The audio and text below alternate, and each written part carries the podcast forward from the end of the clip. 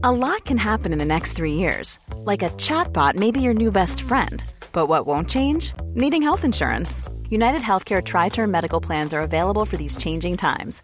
Underwritten by Golden Rule Insurance Company, they offer budget friendly, flexible coverage for people who are in between jobs or missed open enrollment. The plans last nearly three years in some states, with access to a nationwide network of doctors and hospitals. So, for whatever tomorrow brings, United Healthcare Tri Term Medical Plans may be for you. Learn more at uh1.com. I'm Sandra, and I'm just the professional your small business was looking for. But you didn't hire me because you didn't use LinkedIn jobs. LinkedIn has professionals you can't find anywhere else, including those who aren't actively looking for a new job but might be open to the perfect role, like me. In a given month, over 70% of LinkedIn users don't visit other leading job sites. So if you're not looking on LinkedIn, you'll miss out on great candidates like Sandra. Start hiring professionals like a professional. Post your free job on linkedin.com/people today. Bonjour, c'est Jules Lavie pour Code Source, le podcast d'actualité du Parisien. Si vous aimez Code Source, n'oubliez pas de vous abonner sur votre appli. Soupçon de dopage sur le Tour de France 2020. Le vainqueur s'appelle Tadej Pogacar, il est slovène il vient de fêter ses 22 ans. Pour l'emporter, le 19 septembre, à la veille de l'arrivée sur les Champs-Élysées, il a réalisé un chrono extraordinaire. Performance impossible sans triche d'après plusieurs anciens coureurs et beaucoup de journaux, dont le Parisien, se sont fait l'écho de ces doutes. Cet épisode de Code Source est raconté par David Opozinski.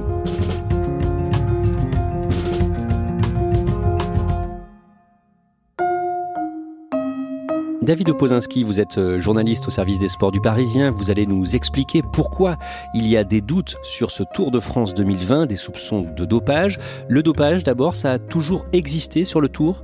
Absolument. On faut se souvenir principalement en 1924 euh, des produits tels que la cocaïne ou, le chloroforme.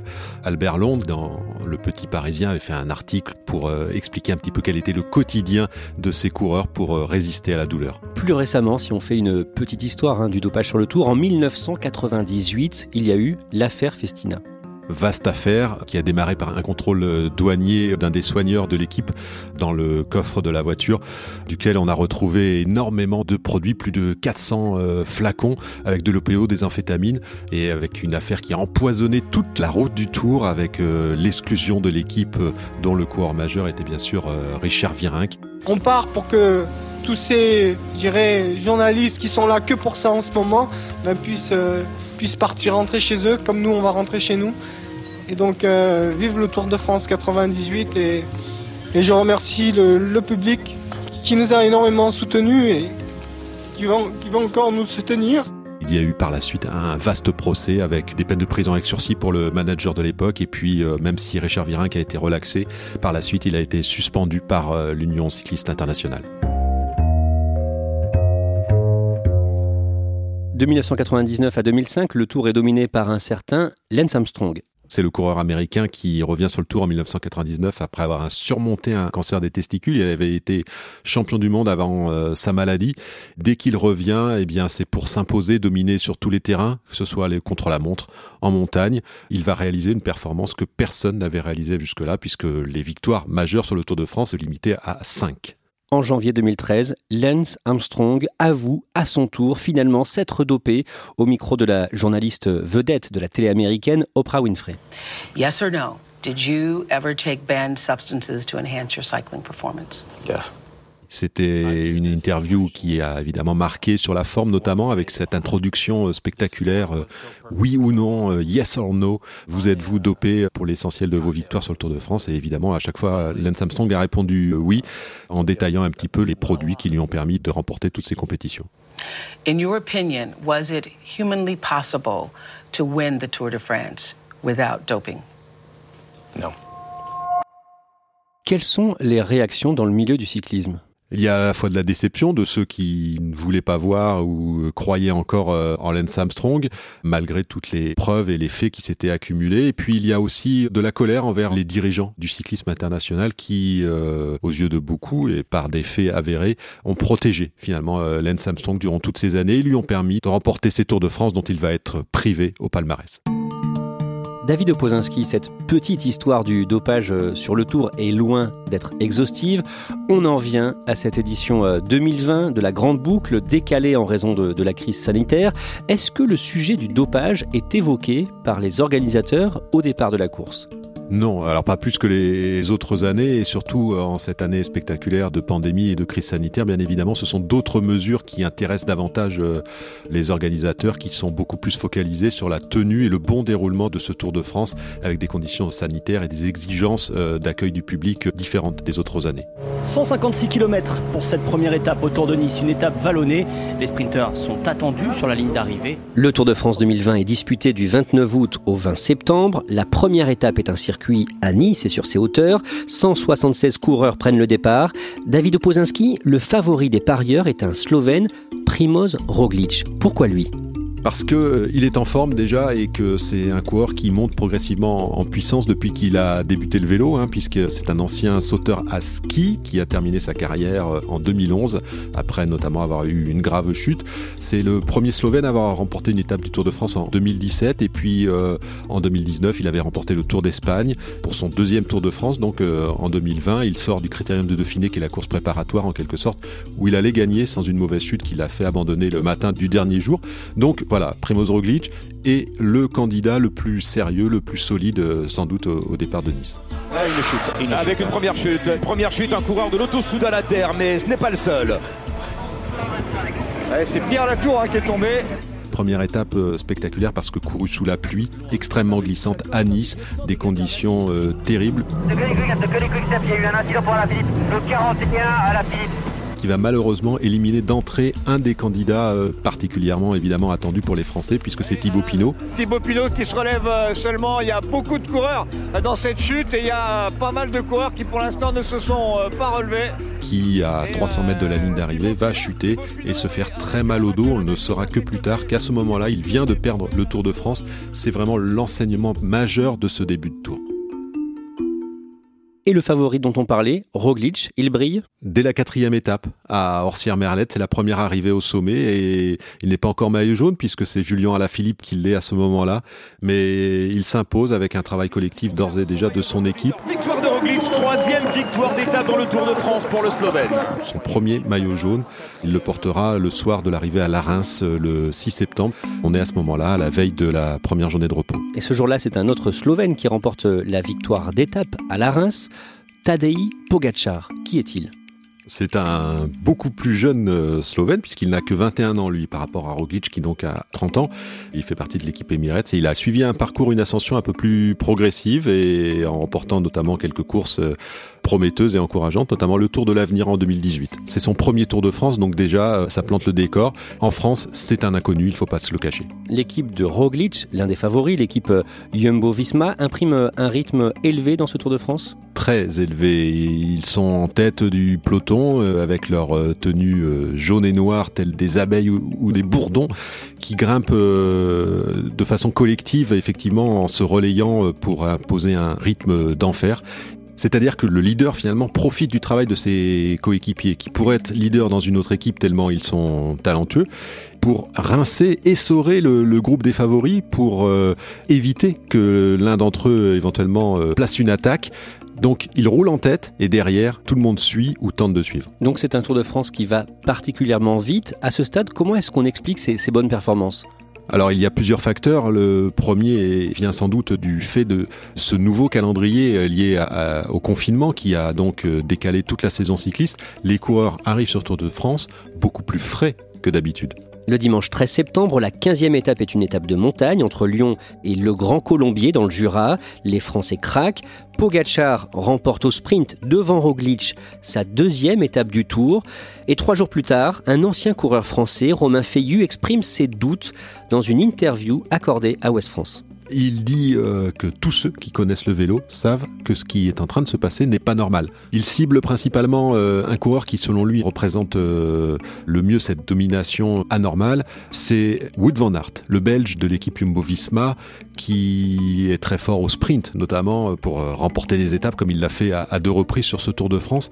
Et bien de voir Wood van Aert s'exprimer aussi bien en montagne, imposer une telle domination sur deux terrains d'expression aussi différents, ça pose des questions.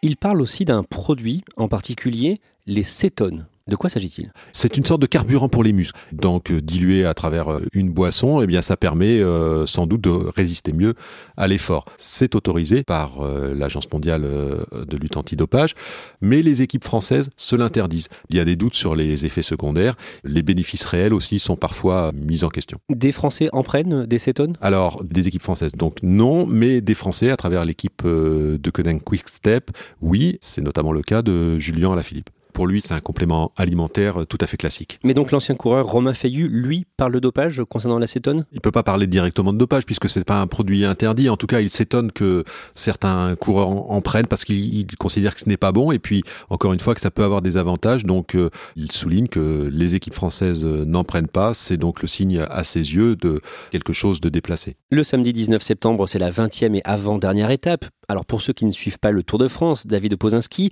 il faut d'abord expliquer que c'est la dernière véritable étape du Tour, comme chaque année. Oui, pour faire un enjeu sportif et en tout cas une différence au classement général, c'est le moment ou jamais, puisque le lendemain, le dimanche, ça commence par un traditionnel défilé, on va dire, euh, protocolaire euh, un petit peu, et puis euh, une arrivée qui se termine souvent au sprint sur les Champs-Élysées. Mais là, il n'est plus question de, de jouer le maillot jaune et le classement général à ce moment-là. C'est un contre-la-montre en deux parties avec 30 km. 20e et avant-dernière étape donc entre Lure en Haute-Saône et la planche des Belles Filles dans le massif des Vosges à environ 1000 mètres d'altitude. Quelles sont les positions au classement général ce matin-là? C'est Primoz Roglic, le Slovène, qui est en tête. Il possède 57 secondes d'avance sur euh, son compatriote Tadej Pogacar. Autant dire que à ce moment-là, pas grand monde ne pense qu'il va pouvoir être battu. Primoz Roglic a quitté la rampe de lancement il y a quelques instants. Très vite, les premiers temps euh, de passage euh, soulignent qu'il n'est pas vraiment euh, dedans. En tout cas, on a l'impression qu'il se passe quelque chose car Tadej Pogacar est en avance à chaque temps intermédiaire. On se demande petit à petit si le tour ne va pas basculer. Les commentateurs sur France Télévisions décrivent ça au fur et à mesure hein, et ils voient l'avance de Roglic fondre. Et attention parce que le maillot jaune de Primoz Roglic est en danger jusqu'au pied de la, dernière ascension, la difficulté du jour, la planche des belles filles qui est à, gravir, et eh bien à ce moment-là, Primoz Roglic a quasiment déjà perdu son maillot jaune, c'est très spectaculaire. Le maillot jaune de Primoz Roglic est en danger, Pogacar avait 16 secondes de retard à l'intermédiaire, et eh bien Roglic a 13 secondes de retard sur Pogacar. Tout le monde se demande si c'est Roglic qui est vraiment en train de craquer ou si c'est Pogacar qui est en train de réaliser quelque chose d'exceptionnel. Confirmation, hein, Roglic a perdu la moitié de son avance sur Tadej Pogacar au classement général. Le tour est-il en train de basculer Ah, en tout cas, ça va être tendu jusqu'au bout. Hein. Primoz euh, Roglic, il est avec son maillot jaune, un casque mal placé sur sa tête, euh, il est en difficulté, il souffre. Et à l'inverse, Pogacar, il, vole littéralement et tout le monde regarde ça de façon estomaquée un petit peu parce que non, son visage euh, n'exprime pas vraiment la, souffrance. On voit bien qu'il réalise oui, un contre-la-montre parfait. Et Tadej Pogacar qui est maintenant tout près de la ligne d'arrivée, il est dans le dernier kilomètre, il lui reste la dernière rampe, 500 mètres encore, il y a encore le passage à 20% à négocier pour Tadej Pogacar, parfaitement lucide en plus, il est hallucinant. Tom Dumoulin, qui est un des principaux lieutenants de Roglic et qui à ce moment-là possède le meilleur temps du contre-la-montre, eh bien il voit que non seulement il se fait battre sur ce contre-la-montre, Tadej Pogacar qui va exploser le chrono de Tom Dumoulin et surtout son coéquipier perd le Tour de France, il ne comprend pas.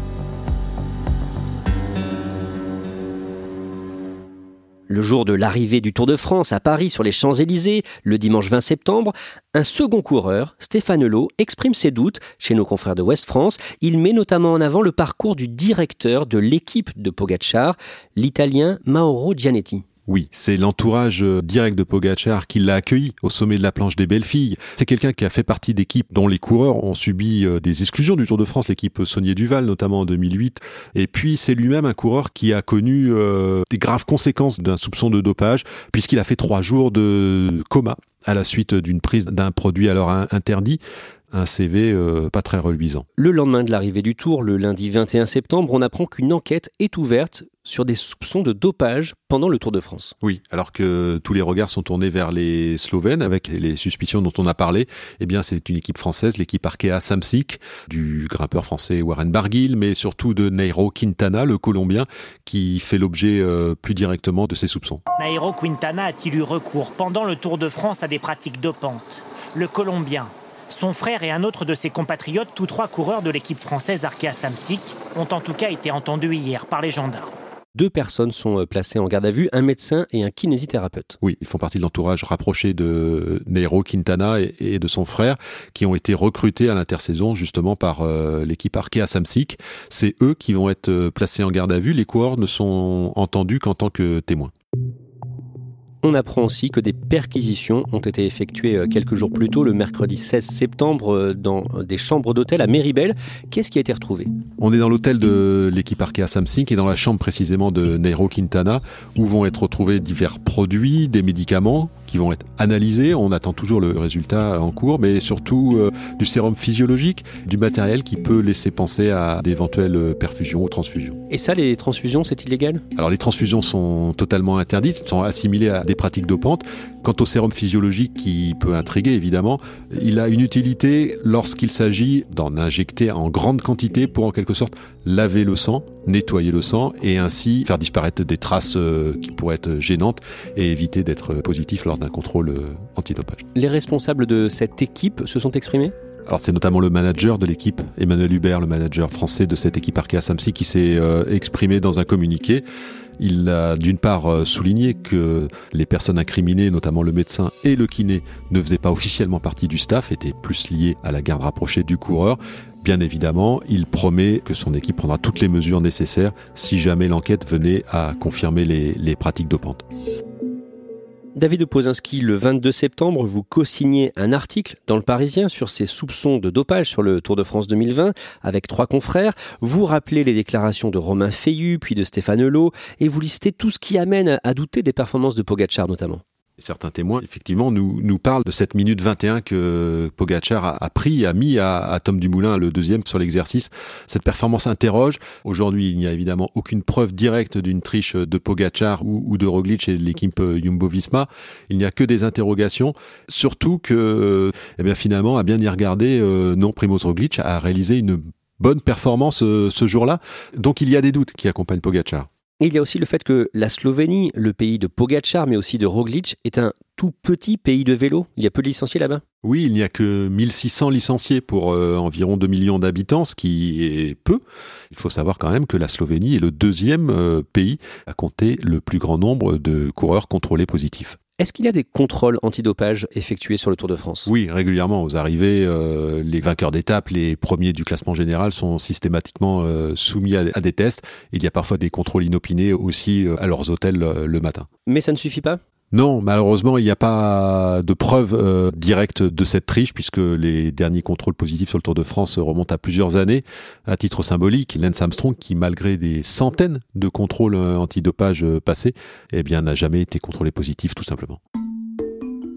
On l'a vu, hein, le dopage sur le tour, ça n'est pas nouveau. Les doutes également sur certaines euh, performances. Pourquoi est-ce qu'on en a autant parlé cette année après l'arrivée du tour? Eh bien parce que les performances en question ont été mises en avant et soulignées et critiquées par des anciens coureurs. Et là, quand ce sont des gens du milieu qui expriment euh, des doutes, ça a beaucoup plus de force, ça oblige tout le monde à, s'interroger. Les coureurs eux-mêmes, hein, si on prend l'exemple de Guillaume Martin, qui est le premier Français sur ce Tour de France, il a terminé 11e, le coureur de Cofidis, il ne mettrait pas sa main à couper qu'il n'y a pas de triche actuellement dans le peloton. Ce doute, finalement, il fait du mal à tous les coureurs, y compris ceux qui sont propres C'est toujours le problème du cyclisme qui doit se battre en permanence pour prouver sa bonne foi. Il faut que le cyclisme arrive par un moyen ou un autre un jour à se débarrasser de ces problèmes euh, et ces interrogations et cette suspicion permanente.